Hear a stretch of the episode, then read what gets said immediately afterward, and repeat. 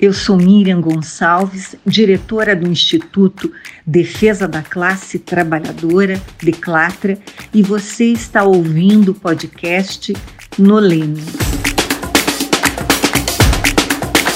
E para nossa conversa de hoje, eu recebo advogados e diretores do Instituto Defesa da Classe Trabalhadora, Miriam Gonçalves, se junta a nós mais uma vez, Nasser Alain, e hoje uma convidada especial que não esteve com a gente ainda, Jane Salvador de Bueno Gize. Eu acho que é assim que fala o nome, me perdoe se não estiver correto. A gente vai conversar um tema importante, mulheres e trabalho, a desigualdade de gênero no judiciário e também a mulher num contexto fascista. Vamos começar essa conversa, quero começar dando boas-vindas à Jane, que está com a gente neste encontro de hoje. Tudo bem por aí, Jane? Bom dia. Tudo bem, Mariane, bom dia. Bom dia, Miriam, Nasser, a todos os ouvintes, todos e todas. É, é um prazer estar aqui, eu agradeço o convite e espero estar à altura do programa. Certamente, certamente. Nasser, bom dia, como é que estão as coisas por aí? Olá, bom dia, tudo bem com vocês? É um prazer estar mais uma, estar mais uma vez com vocês participando do programa em um tema tão palpitante como esse. Estou aqui fazendo a representação é, do gênero que vai apanhar bastante. Boa. Você representa o professor. É, eu já tô, eu já tô, eu já tô com uh, o espírito preparado. Miriam Gonçalves, como é que estão as coisas por aí? Bom dia, bem-vinda mais uma vez à Rádio Cultura. Bom dia, Mariane, bom dia, Jane, bom dia, Nasser, bom dia a todos os nossos ouvintes, as nossas ouvintes. Hoje a gente vai tratar de um tema muito importante, que parece que ele é, é, reiterado. Nós já falamos outras vezes, vamos falar essa e muitas outras, porque significa exatamente que não está melhorando. Ah, nós temos dados, e dados é o que não nos falta. O que nos falta é realmente uma ação para melhorar. Nós vamos tratar exatamente da, do contexto da mulher numa numa sociedade patriarcalista e que coloca ela numa situação não só desvantajosa no trabalho, mas socialmente. E pior ainda, num contexto fascista. O que, que a gente quer dizer com isso? Ora, um governo que é eleito, ele implementa o seu pensamento, né, o que ele entende de valores para uma sociedade, e é o que está acontecendo. E nós vamos ver isso em várias situações, vamos colocá-la aqui, colocá-las aqui, para a gente poder debater. É muito importante a participação da Jane, é, é diretora do Instituto, tem uma longa experiência na defesa de trabalhadoras, trabalhadores, é muito importante. O Nasser já é nosso convidado aí, ou um dos integrantes do Instituto que participou mais vezes. Mas eu queria, Mariane, pedir para você, antes de eu passar a palavra para os demais, que você nos dê ali o primeiro dado que eu coloquei, que está ali de pesquisa, por favor. Uma pesquisa realizada pelo IPEA com o apoio da ONU Mulheres de 2014 apontou que a população brasileira ainda adere majoritariamente a uma visão de família nuclear patriarcal, ainda que sob uma versão contemporânea atualizada.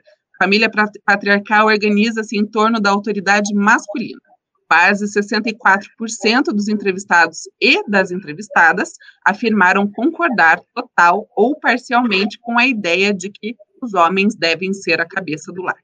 Então, vejam, uh, queria chamar a atenção das nossas ouvintes, dos nossos ouvintes para isso.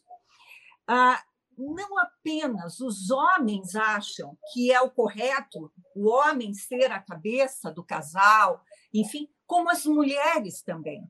E isso demonstra como a nossa criação, como a formação da nossa sociedade nos formata de forma a ficar embaixo de uma, agora eu diria, um coturno masculino que nos degrada como pessoas, como seres humanos, enfim. E eu queria passar aí a palavra para a Jane para fazer seus comentários sobre esse tema, Jane. Sim, obrigada, Miriam. É, quando a gente fala numa sociedade patriarcal, né, você coloca sempre o homem como o centro do poder, né? E quando a gente fala de família patriarcal, é, não é só no núcleo familiar, isso se espraia para todas as dimensões da nossa vida. Então, não é surpresa que o homem seja esse núcleo de poder em todos os aspectos, na política e no trabalho, né?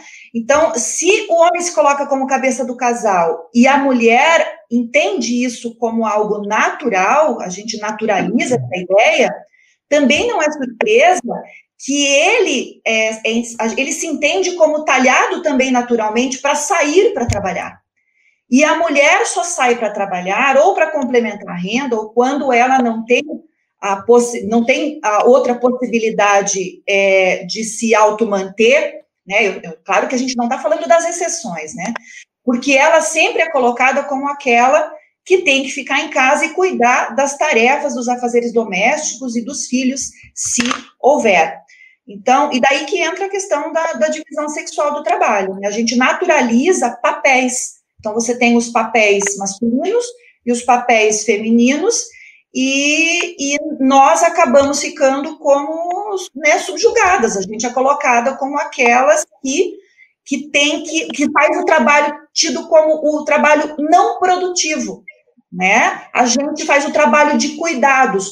Nós trabalhamos sempre para alguém que no caso, na sua maioria, são os homens, para que esse alguém possa, então, exercer o seu, o seu, naturalmente, tomar o seu lugar no mercado de trabalho também, né? Então, mas não é só nisso, é em todas as dimensões da nossa vida. E é por isso que quem acaba decidindo outras questões em relação às mulheres, geralmente são os homens que estão, na sua maioria, na política, nos altos cargos, etc.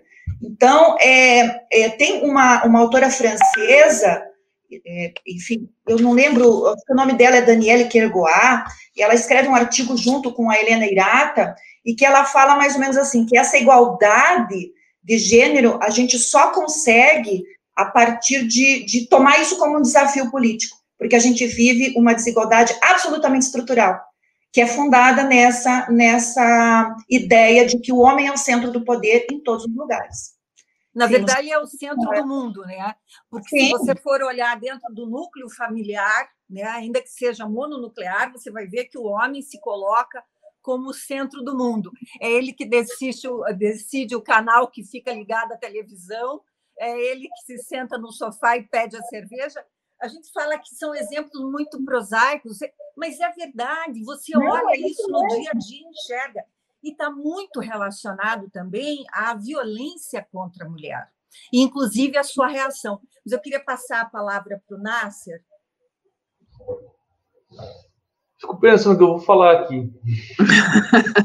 A verdade, Nasser, nada além do que a verdade. do tribunal. Olha, cuidado. Filme americano. Jura dizer a verdade, nada além da verdade. Ainda sobre a Bíblia, né? Mas, assim, estava uh, pensando, enquanto a, a, a vocês falavam, estava uh, tentando, tentando uh, e aí associando a, a ideia é, de, da, dessa estrutura patriarcal desde o tempo, desde os tempos antigos né? E desde do desde é uma questão multimilenar, né? Porque ela inicia desde o tempo em que é, o homem saía para caçar e a mulher ficava com os cuidados da ao redor, né?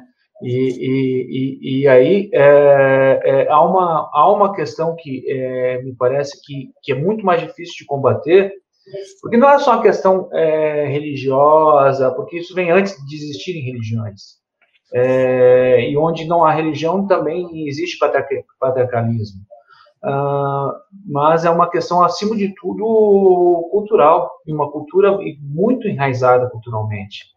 Então, uh, quando a gente fala em igualdade, igualdade de gênero, o texto da lei é tão bonito, né? o texto da Constituição é tão lindo, né? É, mas, é, é, mas é tão distante da realidade, né? é, a partir da ideia de que é, a mulher a, a, mulher se destina aos cuidados é, com o lar e a família, você desenvolve todo o resto é, da sociedade, todos os outros lugares, todos os outros locos é, para o homem ocupar. Aí entra a política, entra o movimento sindical, entra tudo. Tudo. Qualquer outra coisa que não seja casa, aí é a participação masculina. Se me permite, mesmo, mesmo os movimentos sindical, político e tudo mais, que se colocam como de esquerda e são de esquerda, ainda o machismo. São majoritariamente masculinos. E são, é, não é só majoritariamente masculino, como dentro disso, inclusive, há um machismo que Sim. se coloca para além da, da, dos cargos eletivos, né? E se nós, Miriam, queria... se nós somos, se nós somos estruturalmente machistas, patriarcalistas, é, há machismo em todos nós, em claro. medida. Claro. Não entende isso? Se a gente não entende isso e não se combate diariamente, todos os dias, a cada momento, a cada ação que você toma, você tenta se policiar para evitar que o, o teu machismo aflore, mesmo em alguma medida, é, você sempre vai, vai, vai, vai, acabar reproduzindo o, o, o modelo é, estrutural. Mas tem mais uma... a, a Mariane tem um dado ali que eu acho muito interessante, porque quando a gente levanta a, os dados da pesquisa, você vê que mesmo as mulheres acham que o homem é o esteio familiar. E a Mariane tem um dado ali, o número dois, muito interessante, não é, Mariane? Segundo o Instituto de Pesquisa Econômica Aplicada, o IPEA, o percentual de domicílios brasileiros comandados por mulheres saltou de 25% em 1995 para 45% em 2018. Então, se veja, metade dos lares brasileiros são comandados por mulheres. Só que o percentual é, dessas mulheres que acham que o homem é o cabeça da família não acompanha. Então, a mulher pode sustentar, ela ter o trabalho fora de casa, mas aí ela, boa parte ainda acha que a cabeça fami da família, o correto é ser o homem. Já iniciei a falar.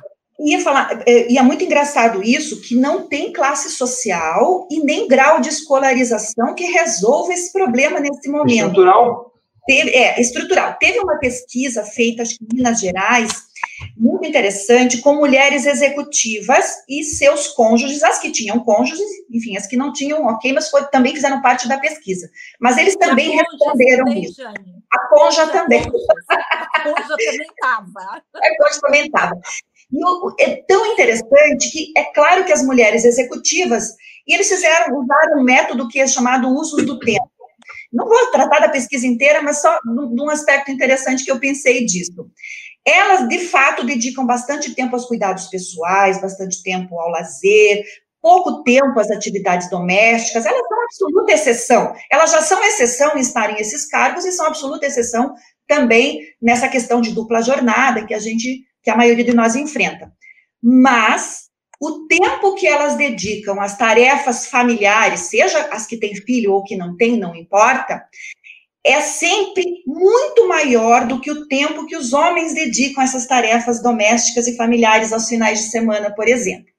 E o mais interessante é que elas justificam isso, acreditam que é bom que seja assim, já que elas comandam a casa e elas colocam as regras que elas querem, porque afinal de contas elas têm a habilidade para isso. Então você veja como elas perpetuam um discurso de lugar de pertencimento da mulher. Elas são executivas, presidentes de empresas, são pessoas que estudaram, é, é, enfim, que têm grau de escolaridade alto e que certamente já tiveram contato com essas questões do feminino, do, fe, do feminismo e da, das desigualdades de gênero. Mas elas introjetaram essa ideia, por isso que realmente a gente fala que é estrutural. É, é uma é coisa. O, é o elogio chamado elogio convincente. Sim, Porque perfeito. A, a coisa fica assim: ah, você é melhor no trato com as crianças. A pessoa se sente, a mulher se sente elogiada. Ah, ninguém comanda essa economia doméstica como você. Então, é um elogio que se recebe, que é um elogio é, que vai convencendo a mulher disso, mas que, na verdade, está castrando a mulher e está reprimindo ela, colocando ela no seu devido lugar aí, me ouçam, entre aspas, né? Ah, que é a cozinha, que é, enfim, outros aspectos. E veja, quando a gente está falando isso, é, nossas ouvintes, nossos ouvintes entendam, aqui a gente não está, de forma alguma, desvalorizando as mulheres que fazem esse trabalho. Muito pelo contrário, o que nós estamos dizendo é que esse trabalho ele tem que ser tão valorizado quanto qualquer outro. Se a mulher não sai de casa para ir trabalhar fora, ela tem o mesmo valor do que aquele homem que vai trabalhar fora.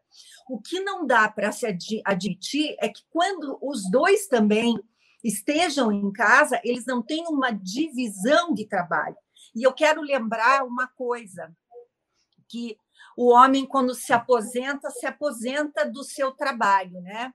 E o trabalho, vamos dizer, de casa, ele não tem é, necessariamente uma aposentadoria, porque ele permanecerá sendo necessário em cada dia da vida. Né? Agora, é, nós temos sempre dados muito atuais, a gente procura trazer aqui para as nossas ouvintes dados muito atuais, e nós temos um que saiu na Folha de São Paulo de ontem, a Mariana, a Mariane está com ele aí, e que ah, hoje deve se confirmar. E eu vou lembrar aqui o que eu lembro todas as vezes: um, um, governo eleito, um político eleito, ele reflete o que ele acredita, ele implementa a sua política. Mariane, você pode ler para a gente, colocar aí para a gente o 3 ali? Claro. O Brasil está prestes a assinar um compromisso internacional anti-aborto, que deve se refletir também na política interna. Trata-se da Declaração de Consenso de Genebra, iniciativa do governo dos Estados Unidos em parceria com o Brasil, Egito, Hungria, Indonésia e Uganda, que será anunciada nesta quinta-feira, dia 22. O acordo se baseia em quatro pilares: saúde da mulher, preservação da vida, fortalecimento da família como unidade fundamental da sociedade e proteção da soberania nacional. Cara, isso é de uma loucura porque isso está sendo capitaneado pelos Estados Unidos e o Brasil ali, né? O quintal dos Estados Unidos que nós nos tornamos apoiando ali, segurando no, nas coisas do, do Trump lá. E veja com quem que nós estamos junto, com países muçulmanos, né? E outros atrasados, e você pode ouvir, quem está nos ouvindo pode dizer, não, mas está correto. Não, não está, porque por trás da, das palavras tem significados muito importantes aí e que falam não só do aborto em qualquer caso, inclusive em caso de estupro, falam da educação, é, e quando diz educação, não é só o ABCD, mas fala da, do, de estudar na escola sobre. É, ah, foge o termo agora, é, educação sexual, fala sobre métodos preventivos, planejamento familiar. É disso que se trata. E é uma loucura, é um atraso inacreditável. Jane. Sim, sem dúvida. Essa questão da, da, da sexualidade feminina, do, na verdade, não é a sexualidade feminina que eu digo, mas essa questão do gênero mesmo, que isso envolve a questão do gênero, é, tem que ter um processo educacional já a partir das escolas, né? A gente tem que tratar essa questão da igualdade, do respeito a partir das escolas. E aí você também funda, é, você incute nas pessoas a ideia de respeito à liberdade individual, daí entra a liberdade individual da mulher de fazer o que ela quiser com o seu corpo, né?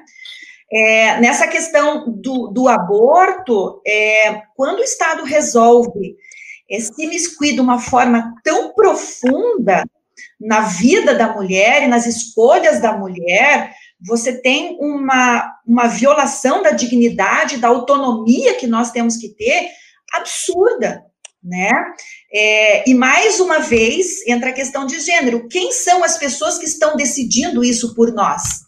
Né? Se não a maioria masculina que não sofre as consequências de uma gravidez precoce por quê? Né? Não só eles não carregam os filhos, como nem sempre eles assumem as crianças, ou na maioria das vezes, né? E no caso do estupro, então, nem se fale. A gente viu recentemente a história da garotinha de 10 anos que comoveu boa parte do país com gente doida indo lá na frente do hospital tentando dissuadir a garota e a família da ideia de fazer o aborto. Uma invasão uma coisa assim inadmissível. Então, o Brasil se aliar a esses países, aos Estados Unidos, numa numa, é, numa declaração política dessa natureza é absolutamente perigoso para o governo que a gente tem. Nós temos pactos internacionais que o Brasil assina de garantias de direitos civis, de direito de não discriminação contra a mulher, etc. E quando eles falam, numa das, das, das coisas que eles dizem que é garantia a soberania nacional, o que, que isso significa na leitura das entrelinhas? É garantir que ninguém venha dizer o que, a, que políticas a gente tem que adotar no que se refere a questão das mulheres, do aborto, etc. O que eles querem é manter a criminalização disso e fechar os olhos para a realidade, porque as mulheres que fazem aborto ilegalmente vão continuar fazendo e vão continuar morrendo. E a, a questão do aborto é política pública, nesse, não como criminal. Nesse como... caso, ah, inclusive, eles são, estão colocando isso, não é a, de agora, estão colocando claramente que, mesmo no caso de estupro, o SUS, o, o, enfim, não deverá, o Estado não deverá arcar ou se responsabilizar pelo, a, pela retirada do feto, enfim. É, a Damares, né, que é a ministra das, da, da mulher, enfim, ela teve uma atuação significativa nesse processo dessa menina. Nós tivemos um programa inteiro aqui sobre esse tema e foi é, colocado. Ela vazou o nome da menina, ela vazou aonde seria é, teria feito esse aborto. Quer dizer, é uma loucura isso. E aí, Nasser, para não deixar você só muito quietinho aí. É que, na verdade, assim, é, eu sou mais cético em relação a isso, porque, é, primeiro, que a gente está vivendo é, aquilo que a população escolheu. Então, não caiu lá ao acaso, né, foi eleito. Então, nós vivemos é, um governo é, de é, uma indigência intelectual absoluta. Somos governados por um uma cambada de reacionários, conservadores, cretinos e, acima de tudo, ignorantes. Portanto, não dá para esperar grande coisa disso. É, o fato de se a, do Brasil, se é na política externa, se aliar aos países mais conservadores do mundo, não pode ser é, surpresa, razão de surpresa para ninguém. Afinal de contas, é, é, o governo que nós temos. É, e é esse é o governo que nós temos. O que eu acho que, apesar disso tudo, eu acho que ah, nós temos uma grande oportunidade de fazer um debate sério em relação e às claras, porque ninguém jamais quis meter o dedo na questão do aborto, inclusive os governos mais progressistas. É, ah, porque assim, o aborto não é uma pauta de esquerda, é uma pauta liberal. Vamos definir isso, certo? Então não precisa ser progressista para ser a favor ah, ah, da, pra, da legalização do aborto. Basta que seja liberal. Agora, mesmo os liberais e os progressistas que governaram o Brasil, Fernando Henrique Ungu, nessa pauta liberal, por exemplo, não quiseram meter o dedo na questão do aborto porque não quiseram comprar briga à época com a Igreja Católica, hoje em dia com a Igreja Católica e com as igrejas evangélicas, com a força do, do, do, das igrejas evangélicas. Logo, uh, é, sempre foi uma pauta muito negligenciada. Ninguém fala as claras, ninguém fala abertamente se se posiciona a favor ou contra, ninguém diz o que, que pensa que diz, porque pede voto, porque só se discute isso em campanha eleitoral. Então, a, a grande virtude do, do momento que nós vivemos é que, como há uma, uma pauta claramente contrária, abertamente contrária, nos permite fazer uma discussão de, de contraponto. Então, é, eu acho que essa é a virtude do momento que a gente vive em relação a isso. Que é você poder fazer discussão aberta, clara e franca, né? sem ficar com milímetros. É, porque, do ponto de vista eleitoral, você vai perder 1%, 2%, você vai perder apoio dessa igreja ou daquela igreja. Porque é o que a gente está vivendo hoje no Brasil. Uh, é a questão de uma disputa narrativa, de uma disputa por hegemonia, mas uma disputa por hegemonia, gente, que a gente nunca teve. Uh, o Código Penal de 1940 uh, e traz o aborto como crime, fora as hipóteses que traz por exceção. Então, discutir o aborto, a tipificação do aborto, considerar abortar crime ou absurdo sem tamanho. Porque, é, do ponto de vista ético, religioso, se nós formos discutir o aborto, vou falar o seguinte: a igreja é contra o aborto. Ótimo, a igreja que faça campanha para suas fiéis não fazerem aborto. Agora, a partir do momento que você criminaliza o aborto, você interdita a discussão religiosa, inclusive. Porque não tem religião discussão. Não, é crime. Por que você vai cometer um crime, então? Né? Não só você interdita, como você culpabiliza a mulher. Porque, como diz a Jane, ela não vai deixar de fazer ela não vai deixar de fazer. Mas a culpa Miriam, quem que ela carrega. Crime é o quê? Né? Quem comete crime é o quê? Então, Criminoso, a culpa né? que ela Criminoso. carrega é, primeiro, a culpa religiosa, a culpa da maternidade, né? Porque isso eu não sou mãe, e sempre eu digo, sou mãe, é? sou mulher, mãe, como se a mãe não, quem não é mãe não fosse mulher. Então, é a culpa da maternidade e a culpa da justiça, do crime, porque se for descoberta, capaz de ser presa. É, é uma barbaridade isso, é uma loucura isso. Pegando o seu gancho, Miriam, que você fala, é, essa coisa de que realmente a, a, a autodescrição como eu sou mãe, mulher, filha, isso é, é, eu vou dizer, isso é irritante, porque eu sou eu, entendeu? É. Quando você se descreve dessa forma, você se descreve sempre, eu sou para alguém. Eu sou mãe de alguém, eu sou mulher de alguém, eu sou filha de alguém. Não, eu sou eu. Posso ser tudo isso, né? Eu sou mãe, e isso não significa que eu negligencio quaisquer outras dimensões da minha vida, mas eu sou eu. Então, eu concordo com você, Miriam. Essa descrição não é algo que a gente tenha que falar como. Eh, a gente não tem que se descrever para o outro né? Não, é, é uma coisa muito, eu, enfim, claro, eu presto atenção nisso, porque, enfim, Sim. É, é uma coisa que me atinge diretamente e atinge a outras mulheres, a muitas outras mulheres, diretamente, né? É, enfim, Mariane, você tem um outro dado aí para a gente.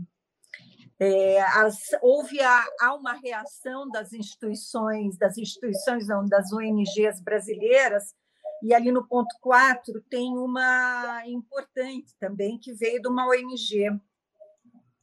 É importante lembrar, então, dessa iniciativa. Essa iniciativa se insere em um grave contexto de violência contra a mulher. O Anuário Brasileiro de Segurança Pública, divulgado na última segunda-feira, mostrou que no Brasil ocorre um estupro a cada oito minutos, que as principais vítimas, 57,9% delas, são meninas de 13 anos o que faz da educação sexual uma política essencial para prevenir estupros de vulnerável e violência doméstica. Não precisa falar mais nada, né? Se nós estamos falando de um estupro de uma menina de 13 anos nesse. E, e engraçado, eu queria lembrar aqui que nós trouxemos, tivemos uma conversa fantástica com uma advogada e uma é, assistente social, e elas nos diziam o Brasil está estupefato com isso, com o que aconteceu, porque teve esse grau, essa dimensão de publicização da menina. Mas isso é muito comum. A gente vê isso com muita frequência. E, Miriam, e é a cada oito minutos há um estupro no Brasil. É. Oito minutos. É muito louco. Não são um dia. É oito minutos. Durante esse programa, que dura uma hora, nós teremos é, sete estupros é, no Brasil. então, quando você, quando você fala isso, uh, uh, e aí é que eu digo assim, quando a gente começa a tratar dessa, dessas questões, que são estatísticas, é, trazer a, a, a, luz esses dados, e aí a gente vê com, o quanto é, distante nós estamos é, das garantias é, dos textos é, legais, né, da Constituição, quando fala, quando fala igualdade de gênero, fala, é importante discutir igualdade de gênero, mas quando a gente fala em igualdade de gênero, a partir do momento em que você tem a cada oito minutos um estupro, uma violência contra a mulher, é, é, é de você, é, é, muito difícil. Como é que você discute isso? A dimensão, Eu, né? Claro, como é que é, é, passa a ser uma discussão etérea, abstrata, ah, esses caras legais, essa turma aí, fica falando é, umas coisas bonitas, legal, tal, mas vem ver a minha realidade aqui. Vem ver minha realidade que eu não posso ir no ônibus lotado porque eu sou bulinada. Vem ver minha realidade que eu não posso chegar tarde em casa depois das 11 da noite, porque se eu estiver andando na rua, eu posso ser estuprada. Ou ainda tem que ficar quieta. Casa, né? Ou dentro de casa, né? Por um parente, né? Próximo. Então, isso é, é, é, eu acho que é o que mais corrói, é, corrói as nossas almas, porque, afinal de contas, a, a, gente tem tanto por fazer, mas tanto por fazer, que chega a ser difícil de enxergar o início disso tudo. Onde é por onde a gente começa? Por onde a gente começa, né? É, porque assim, a gente sabe que garantir as coisas do ponto de vista legal é extremamente importante, mas isso não significa o começo. O começo não é esse. Isso é importante, claro que é importante. Ninguém está discutindo que não é importante que se diga que uh, uh, uh, existe direitos iguais entre homens e mulheres. Existem isso. Ninguém está dizendo isso, pelo contrário. Agora, até que ponto, fora isso, esquecendo essa abstração jurídica, que é a realidade da, da, da, do direito, né? Por onde nós começamos a concretizar esse direito? Que acho que é o ponto, né? Porque não, não basta a gente discutir igualdade de salários, não basta a gente discutir. É, é, porque, assim, igualdade de salários, um discurso fora e dentro de casa a realidade é outra. Dentro de casa é a mulher quem vai cuidar da família, dos filhos, é quem vai cuidar da roupa do marido, quem vai tomar as decisões fundamentais da casa, é quem chega em casa depois do trabalho com a obrigação e a responsabilidade de arrumar as coisas, de fazer o jantar. Então, é, é, você falou da aposentadoria, o cara se aposenta, se aposenta, se aposenta. A mulher continua tocando a casa e ele está lá aposentado sem fazer nada. Né? Então... Agora, eu quero te colocar uma coisa, colocar, chamar a atenção dos nossos ouvintes, das nossas ouvintes, para o seguinte. Uh, o Dácia coloca uma coisa super importante, a conscientização, como diz aqui os nossos ouvintes, muitas participações, é muito importante. Nós tivemos uma, um agravamento da situação durante a pandemia, a, a Daniela Barbosa coloca isso, e é verdade, uma enfim, um aumento da violência contra a mulher bárbara. Agora, quando a gente fala na desigualdade do trabalho também, na desigualdade da remuneração, isso também tem relação com a violência, Sim. principalmente a, a violência no lar. Porque uma das razões alegadas pelas mulheres para não denunciar o agressor, principalmente quando o agressor é o seu marido, o seu companheiro, é porque ela não tem meios de se sustentar, de garantir a sua, sua, é, é, a sua vida e dos seus filhos. Então, isso é, também é muito importante discutir nesse ambiente de trabalho. E assim, a gente tem aí é, uma desigualdade que foi por uma pesquisa. Essas pesquisas, claro, gente, a gente tem que colocar aí uma, uma certa um olhar, porque claro, é, a pesquisa ela dá um, um panorama, mas claro, num determinado é, recorte, né? Mas a Mariane tem um dado aí super interessante, o seis, Mariane. A perspectiva de igualdade de gênero no ambiente de trabalho no mundo de mais de 257 anos, segundo o relatório do Fórum Econômico Mundial divulgado em dezembro de 2019. Eu vou traduzir isso, porque até eu, quando li, eu fiquei, como é que é? É isso, a perspectiva de se, é, é, se olhando para o mundo hoje, né? Ah, claro, de, uma forma global, seriam necessários 257 anos para as mulheres atingirem a igualdade com os homens. Eu diria que isso é irreal, que isso não vai acontecer, não vai acontecer. A gente vai precisar de muito mais do que 257 anos, mas tem um dado também ali sobre o Brasil, Mariane, 27. O Brasil, tem uma, é, o Brasil tem uma das maiores desigualdades de gênero na América Latina, ocupando o 22º lugar entre 25 países da região. As maiores disparidades no país são verificadas na participação política e nos salários. Na América Latina e no Brasil, mantido o ritmo atual, a desigualdade entre homens e mulheres vai demorar pelo menos 59 anos para desaparecer. Agora vamos fazer um minuto de silêncio, né? Porque, gente, isso é uma tragédia nacional, é uma tragédia nacional. E se nós colocarmos na perspectiva também, ah, isso a gente repete aqui, a diferença entre homem branco e, e homem negro mulher é, branca e mulher negra é, é, é, uma diferença bárbara. Chega a ser entre um homem é, branco e uma mulher negra de 150, não, é mais ou menos isso, 157%. Gente, na renda salarial. É isso? Na renda salarial média. A gente, a gente esquece de. Quando a gente tá, trata dessas pautas, né, a gente às vezes acaba segmentando um pouco e a gente, a gente precisa olhar também essa questão da desigualdade de gênero à luz da, da, da questão da luta de classes também. Porque isso, isso serve ao sistema capitalista. Quando você diz o seguinte, a mulher, você tem o trabalho, o trabalho produtivo, hoje, é entendido só como aquele que resulta em valor monetário. E ele é destinado prioritariamente para os homens, e a Miriam pontua para o homem hétero, branco, né, em geral, é, que vai ocupando os, os cargos de trabalho produtivo muito maior. Mas o homem, geralmente para o homem, e o homem branco nos cargos mais altos na, na estrutura hierárquica é, social. Agora, é, e a mulher, ela acaba ficando com o trabalho é, reprodutivo, porque ela precisa que alguém cuide do espaço social, do espaço da família, etc., porque esse homem vai trabalhar.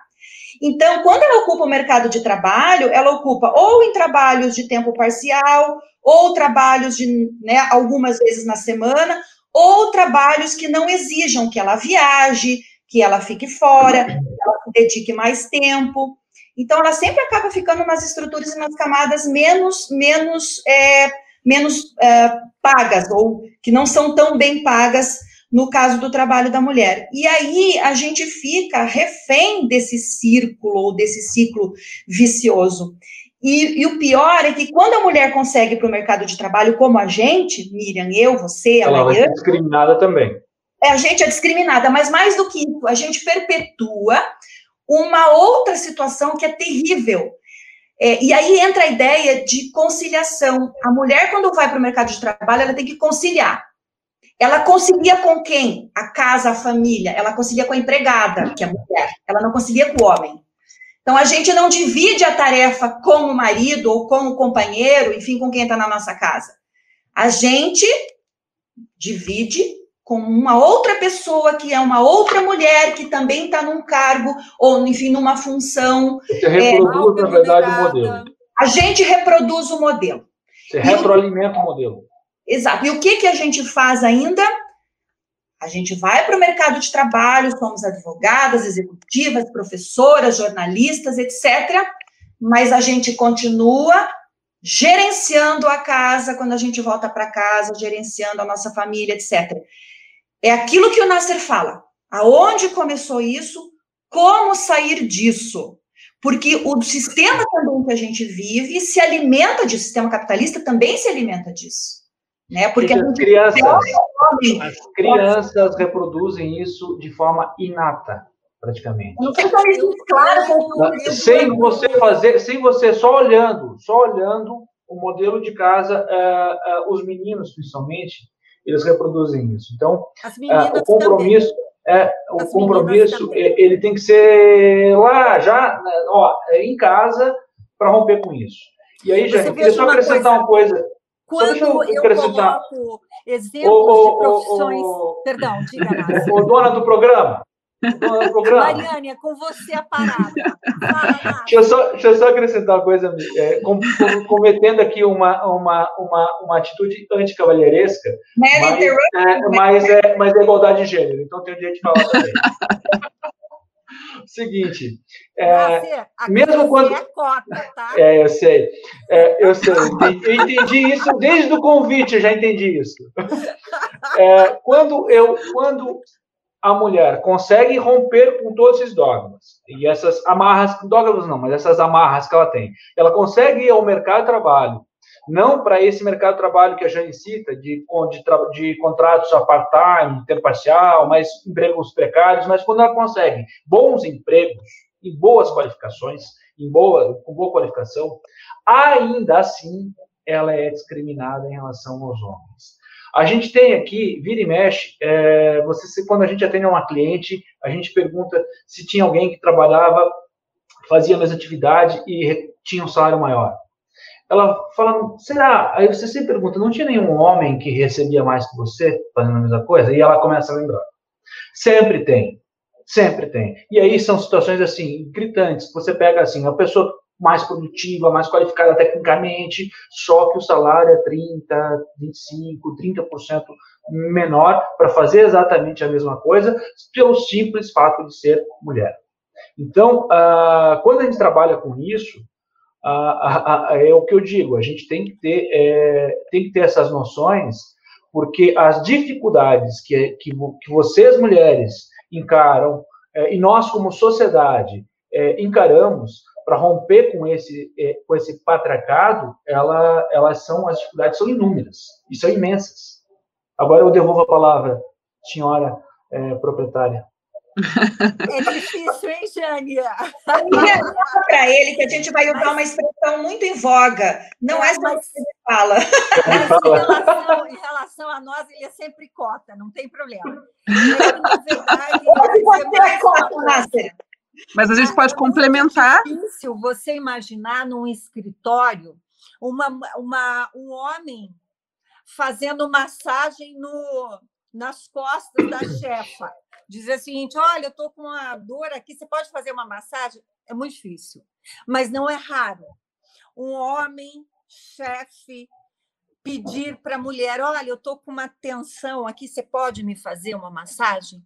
Mas esse é outro debate, e a Jane é especialista nesse tema, e nós vamos voltar num outro programa para tratar desse tema.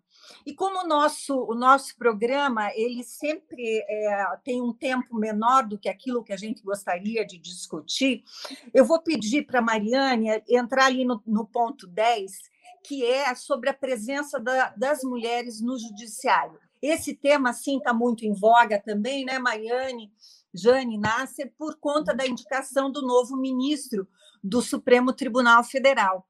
Então, a Mariane pode colocar ali um dado, e especialmente esse dado, porque tem outras. É, a, a, gente sabe, né, todo mundo sabe, que tem vários. É, é, ramos da justiça, mas o ramo que tem a maior disparidade é na Justiça Federal. Acreditem. E você tem esse dado, Mariane. Então, a presença nas, das mulheres no judiciário diz que 73,8% dos juízes federais são homens e 26,2% são mulheres. Os desembargadores federais são impressionantes 100% no Tribunal Regional Federal da Quinta Região, órgão do Poder Judiciário que somente teve uma única magistrada como desembargadora federal em toda a sua existência. Seguem no TRF1 com 81,5% de homens, o TRF4 com 76%, o TRF2 com 74% e o TRF3 com 72%. Só para saber quem não é do meio jurídico, não tem, enfim, é, é, familiaridade, né? Isso, exatamente. TRF significa um tribunal que é, é tribunal federal. Então você tem o juiz singular, que é sozinho, aquele que julga uma causa, e o recurso quando vai é para um tribunal federal. Por que, que é importante esse dado do TRF5? Porque é aquele que tem ah, em sua região, não é um para o estado, é um por região, e também não se divide em região sul, região. Não, ele tem é outra divisão, mas enfim, ele tem o maior número de pessoas uh, atingidas e o maior número de juízes, e ele não teve nenhuma desembargadora. E eu vou, lembrei aqui agora, inclusive, de um, uma coisa interessante.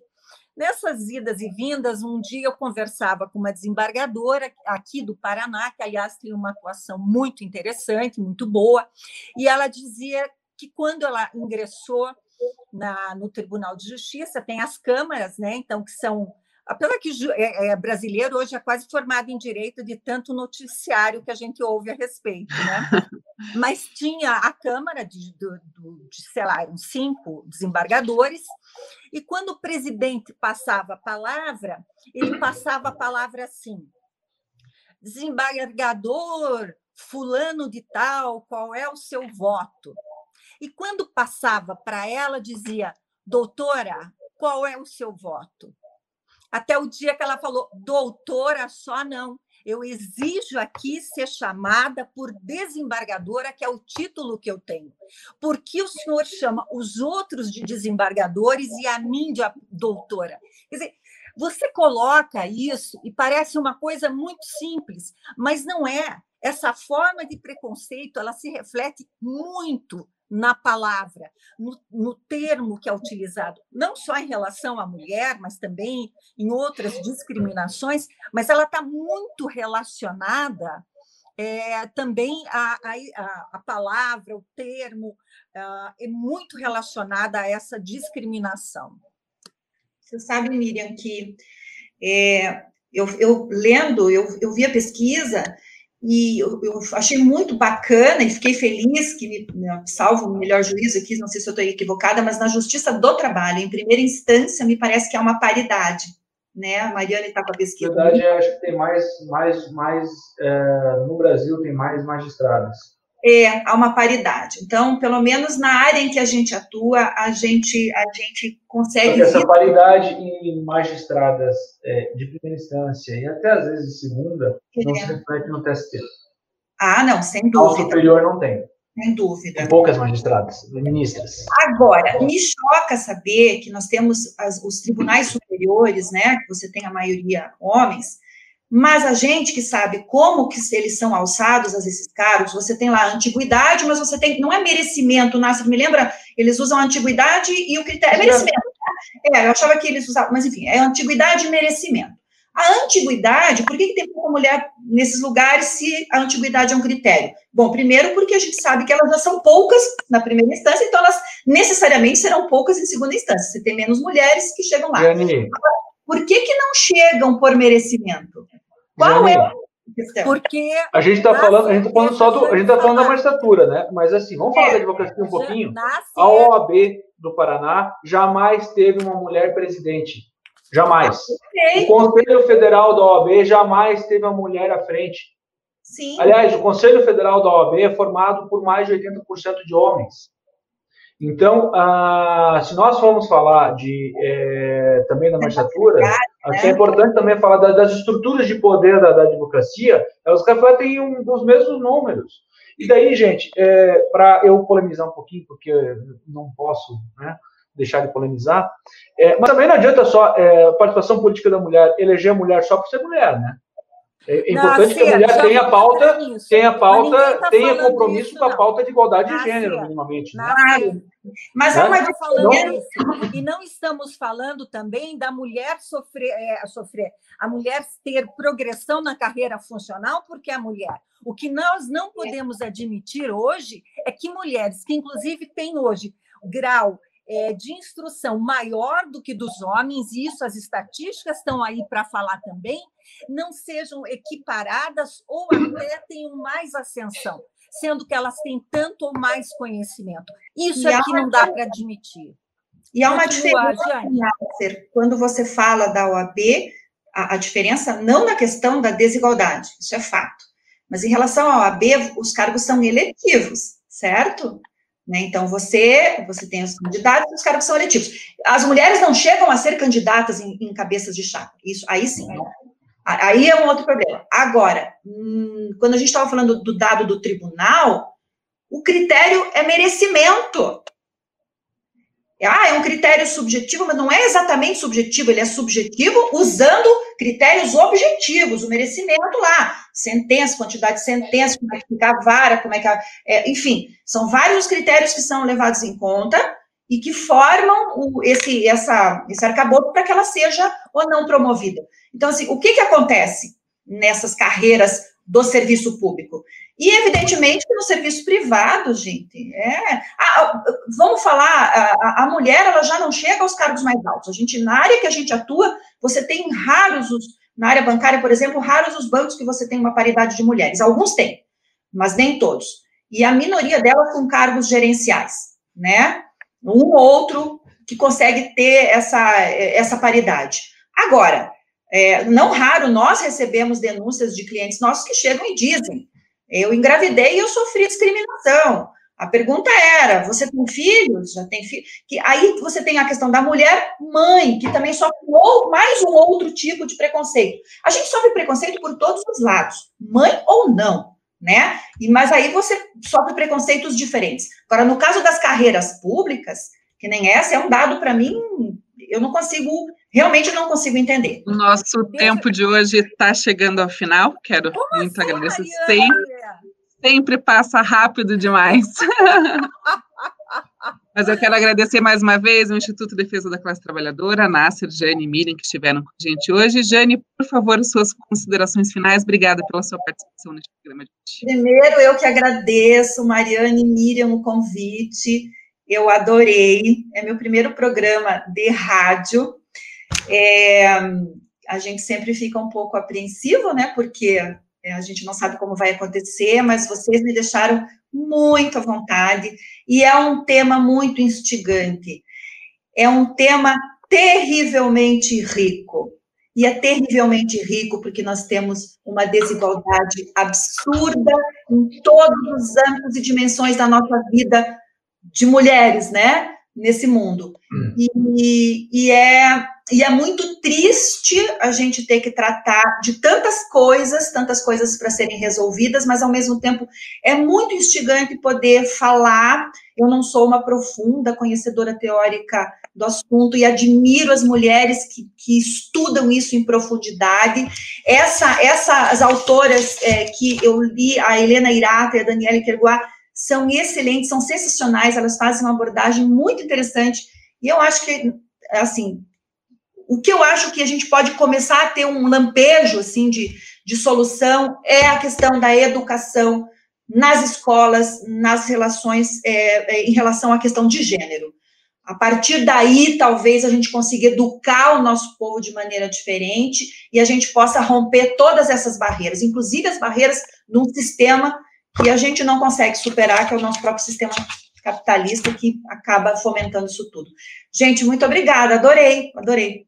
Obrigada a você, Jane. Jane Nasser, obrigada pela sua participação mais uma vez, suas considerações Obrigado finais. também, um abraço a todo mundo. Sucinto. Miriam Gonçalves, obrigada mais uma vez, suas considerações finais. Bom, eu primeiro eu queria agradecer muito a Jane, está convidadíssima para todos os programas. É, sempre a Jane contribui muito, ela tem muita consistência, muito conhecimento. Obrigada, Nasser. O Nasser é o nosso contraponto sempre é muito bom, é instigante. E eu queria eh, chamar a todos e a todas para irem no Instituto Declatra. É só colocar e Declatra Lá vocês poderão assistir uma entrevista que o Nasser fez, muito boa, com a Djamila Ribeiro, fantástica, tratando exatamente sobre o tema da mulher negra, discriminação e tudo mais. Eu gravei para ontem, foi um tema que não pudemos abordar hoje, sobre a mulher na política, no que nós chamamos de Pensando Bem, é, são dois ou três minutos. A Jane também está lá. Quero pedir a todos que acessem, tem muito conteúdo bom. Agradeço a todos os nossos ouvintes, nossas ouvintes. Hoje bombou de participação. Um beijo para todo mundo. Não esqueçam que as, as eleições refletem o nosso pensamento e os políticos refletem aquilo que eles acreditam. Beijo para todos, para todas. Mariane, beijo. Até terça-feira. Até terça-feira. O Ideclatra na Cultura de hoje fica por aqui. Agradeço mais uma vez, Nasser, Jane e Miriam, e ao Instituto de Defesa da Classe Trabalhadora pela conversa de hoje. Um abraço a todos vocês, se cuidem, quem puder, fiquem em casa. Um abraço a todos.